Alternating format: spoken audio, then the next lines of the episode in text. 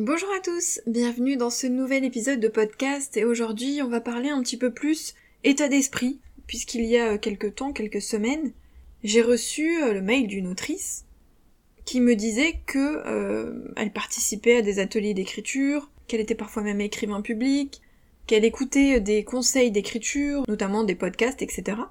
Mais qu'elle n'arrivait pas à se lancer dans l'écriture d'un roman. Et donc elle me demandait des conseils, bref, pour se débloquer, je vais pas rentrer dans les détails. Mais ça m'a donné l'idée du coup d'un bonus que j'ai ajouté dans la formation sur la préparation d'un roman, que j'ai appelé la peur de se lancer. C'est un tout petit bonus, hein. c'est pas très très long, parce que c'était pas tout à fait le sujet de la formation, mais je trouvais intéressant d'en parler. Et ça m'a aussi du coup donné l'idée de cet épisode de podcast. Alors j'ai euh, élargi par rapport au mail que j'avais reçu, je suis vraiment partie dans la peur de se lancer d'une manière générale, c'est-à-dire la peur de se lancer dans l'écriture d'un roman, dans un projet. Je vais essayer d'être quand même assez brève parce que honnêtement, c'est un sujet tellement vaste, il y aurait tellement de choses à dire sur la peur de se lancer, parce que quand ça touche comme ça au psychologique, à l'état d'esprit, il y a énormément de points en fait qui entrent en ligne de compte, il y a énormément d'éléments, et ça dépend aussi beaucoup des personnes, de la vie des personnes, de leur parcours. Du coup, il y aurait vraiment énormément de pistes à creuser. Ça, c'est des choses qu'on fait, je pense, davantage dans un coaching, par exemple, quand on a quelqu'un qui nous suit et qui peut mettre le doigt en fonction de notre vie à nous.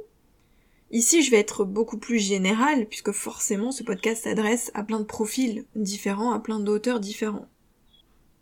Déjà, j'ai scindé, en gros, la peur de se lancer en trois catégories. Première catégorie qui concerne l'écriture en elle-même, c'est-à-dire la peur par exemple de ne pas être original, la peur de mal écrire, la peur de ne pas aller au bout de son roman, la peur d'écrire une mauvaise histoire. Donc tout ce qui tient vraiment à l'écriture elle-même, au texte lui-même finalement, à l'histoire qu'on va décider d'écrire. Deuxième catégorie, c'est plutôt dans la publication, c'est-à-dire soit d'avoir peur des refus de maisons d'édition, si jamais on veut tenter les maisons d'édition, avoir peur des critiques négatives ou des retours négatifs, des commentaires négatifs, notamment du jugement ou du regard des autres sur son texte, sur son travail. Il y a aussi la peur de ne pas savoir gérer tout le reste, c'est-à-dire tout ce qu'il y a autour si jamais euh, vous voulez publier en auto-édition, euh, la mise en page, la couverture, euh, les démarches légales, etc., etc. Parce que c'est vrai que quand on en est au premier roman et qu'on débute, ça fait beaucoup de choses à gérer, c'est normal. Après, c'est plus simple parce qu'on prend le coup de main, on a l'habitude. Mais c'est vrai qu'au premier roman, voire pourquoi pas au deuxième, on a beaucoup de recherches à faire, on doit beaucoup se renseigner pour ne pas commettre d'impair, pour pouvoir faire les choses au mieux. Et ça fait aussi une charge de travail assez importante, donc c'est vrai qu'on peut avoir cette peur aussi de ne pas gérer tout ce qu'il y a autour du roman. Et la troisième catégorie, c'est plutôt euh, dans sa vie d'auteur, c'est-à-dire la peur d'échouer d'une manière générale, la peur de ne pas dégager des revenus, notamment si on veut par exemple vivre de l'écriture, si on a envie vraiment de devenir auteur euh, par exemple à temps plein. Donc c'est aussi la peur euh, de l'argent, la peur pour la stabilité, la peur de la vie des proches, de ce que vont dire nos proches, de manquer de soutien. Et donc finalement, la peur de se lancer, en elle-même, elle, n'existe pas. C'est une peur qui cache d'autres peurs, une ou plusieurs. Donc en fait l'idée, selon moi, c'est la première chose, et je le dis souvent dans les formations, c'est de mettre le doigt sur le problème pour pouvoir trouver une solution. Si on ne sait pas ce qui nous bloque, si on ne sait pas ce qui pose problème, bah forcément on peut pas trouver de solution, c'est logique. Donc on repart à la base, on fait un, état des lieux, un brainstorming, on se pose, on réfléchit, et on essaye de comprendre vraiment ce qui se cache là-dessous. Qu'est-ce qui nous bloque réellement? Est-ce qu'on a peur de ne pas être original? Est-ce qu'on a peur du regard des autres? Est-ce qu'on a peur de ne pas gagner d'argent? Est-ce qu'on a peur des commentaires négatifs? Etc. etc. Il y a des peurs qui ne vont pas du tout vous concerner, il y en a d'autres qui vont peut-être un petit peu vous toucher, mais sans plus. Et il y en a peut-être d'autres pour lesquels là vous allez vous dire ah ouais ça ça me fait vraiment flipper et si je n'arrive pas à dépasser ça je ne pourrai pas me lancer dans mon projet. Donc il faut d'abord faire le point, quitte à en discuter avec quelqu'un, discuter avec un autre auteur, faire appel à un coach, en discuter avec ses proches, voilà, ça dépend de qui est autour de vous et à qui vous pouvez faire appel pour parler de ça, avec qui vous vous sentez suffisamment à l'aise et en confiance parce que parfois c'est difficile de faire le point sur soi-même. C'est pas évident d'avoir ce recul pour comprendre vraiment ce qui se cache derrière tout ça. On a du mal à évaluer la situation objectivement en sachant que c'est totalement subjectif puisque ça nous concerne nous. C'est souvent plus facile de conseiller quelqu'un d'autre et d'avoir du recul sur quelqu'un d'autre, alors que sur nous-mêmes c'est normal, on n'a pas ce recul. On peut d'ailleurs faire ça, c'est-à-dire se mettre dans la position de l'ami qui nous observe, essayer de prendre cette espèce de recul et de se dire voilà, si j'avais un ami qui était dans ma situation, qu'est-ce que je lui dirais? Qu'est-ce que je pourrais faire pour l'aider? Quels conseils je lui donnerais? Et ensuite essayer de les appliquer. Donc première chose, tenter de mettre le doigt sur le ou les problèmes pour pouvoir trouver des solutions et établir un plan d'action. Parce que finalement, une fois qu'on a ce problème et ces ébauches de solutions, en tout cas ces débuts de solutions, c'est plus facile d'agir ensuite, parce qu'on sait ce qui ne va pas. Donc forcément après il suffit juste de trouver les bonnes clés, le plan d'action, pour mettre en place les solutions. Et ça, bah, ça va vraiment dépendre du problème en lui-même et de la peur en elle-même, parce que en fonction de si ça concerne l'écriture, si ça concerne l'état d'esprit ou autre, on va pas trouver les mêmes solutions. Si ça concerne l'écriture, on peut faire appel à un alpha lecteur, on peut faire appel à un partenaire d'écriture, on peut faire des vision boards, on peut euh, s'inscrire à des formations pour euh, aider par exemple à préparer son roman ou à écrire son roman. Si ça concerne l'état d'esprit, eh bien c'est plutôt faire de la méditation, faire appel à un coach, pareil s'inscrire à des formations ou à des cours. Donc ça dépend réellement de ce dont on va avoir besoin et en fonction de ça on pourra trouver des solutions, voire un accompagnement pour pouvoir se débloquer et se lancer vraiment. L'idée également pour surmonter je pense ces blocages, c'est euh, de trouver le projet. C'est-à-dire le projet qui nous fait tellement vibrer que de toute manière on ne peut pas faire autrement que d'avancer dans ce projet.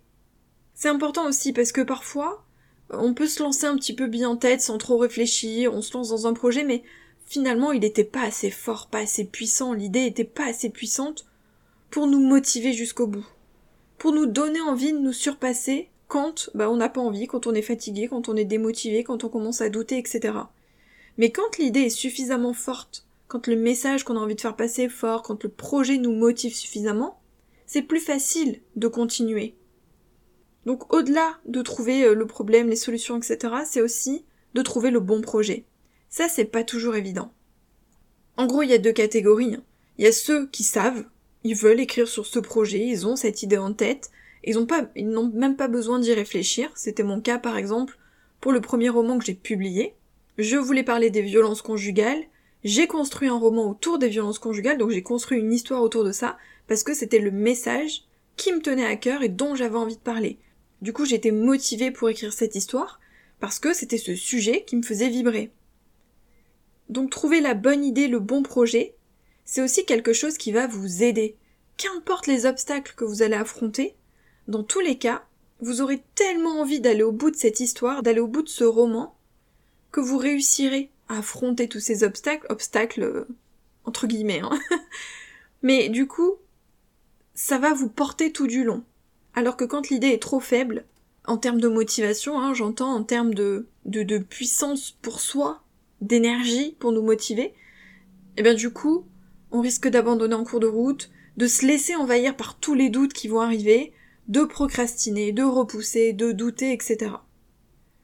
Le dernier point que je voulais aborder, ça tient un petit peu plus à la méthodologie. Alors j'ai prévu un épisode à ce sujet euh, fin juillet sur tout ce qui est habitude d'écriture. Ça peut aussi aider d'avoir de bonnes habitudes d'écriture parce que parfois on a l'idée et ce qui va nous bloquer c'est de pas savoir comment s'y prendre, de pas savoir comment se lancer dans le projet. Donc ça c'est déjà de la préparation, donc la préparation de son roman. Je rappelle que j'ai sorti une formation à ce sujet au mois de mai.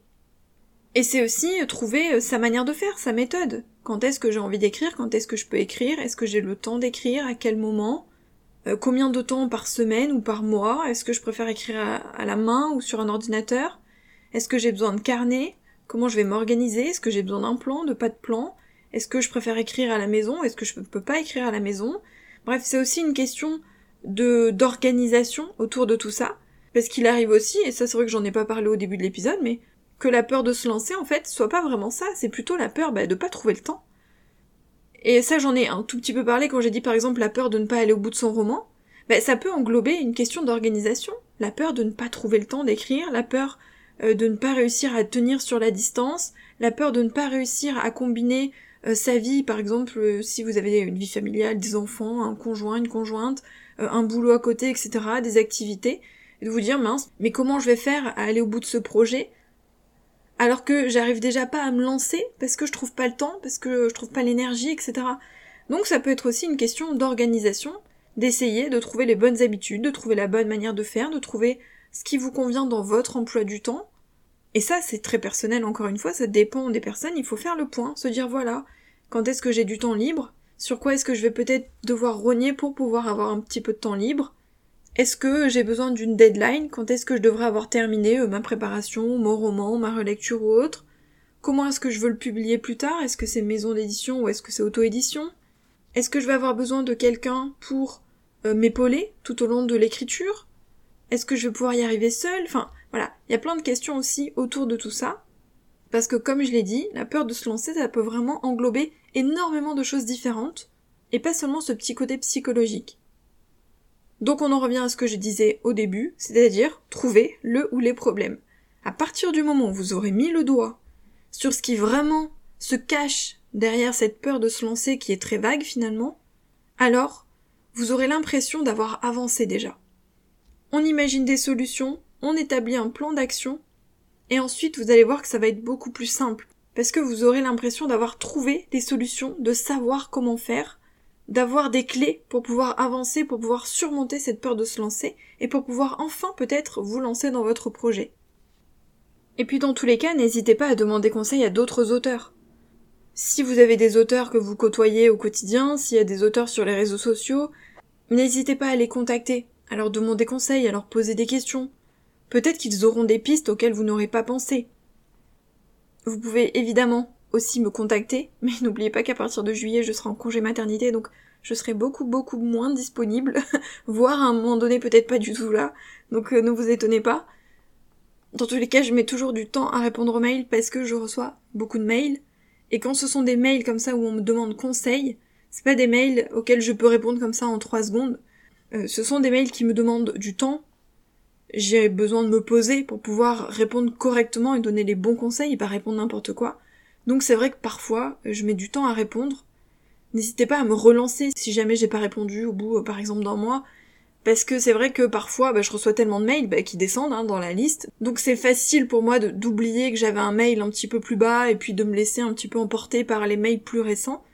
Donc si jamais, n'hésitez pas à me relancer gentiment, avec bienveillance, sans me crier dessus. Mais euh, n'hésitez pas, je me vexerai pas si vous me relancez en me disant, euh, voilà, je t'ai envoyé un petit mail il y a un mois, pas eu de réponse, je voulais savoir si euh, t'avais eu le temps de le lire, voilà. Un petit mot gentil, vous inquiétez pas, je me vexerai pas. Et j'essayerai d'y répondre le plus rapidement possible, sauf pendant mon congé maternité, où là, les délais seront forcément beaucoup, beaucoup plus longs. Je ne sais pas du tout si j'aurai le temps de regarder mes mails, donc il est possible que j'y réponde à mon retour. Donc ne vous inquiétez pas si vous n'avez pas de réponse euh, avant la fin de l'année. Par contre, évitez les messages Instagram pour tout ce qui est demande de conseils, parce que déjà, euh, Instagram en général, je regarde plutôt sur le téléphone, et c'est pas pratique pour répondre. Moi, j'ai besoin de mon ordinateur pour faire une vraie réponse. et puis ensuite, euh, honnêtement, sur Instagram, les messages avec les notifications, les stories, etc. Ils descendent, ils disparaissent même parfois, donc c'est pas sûr si vous voulez avoir une réponse, préférez les mails. Voilà ce que je voulais vous dire sur la peur de se lancer. J'espère que ça vous sera quand même utile et puis nous on se retrouve la semaine prochaine pour un nouvel épisode de podcast. Bye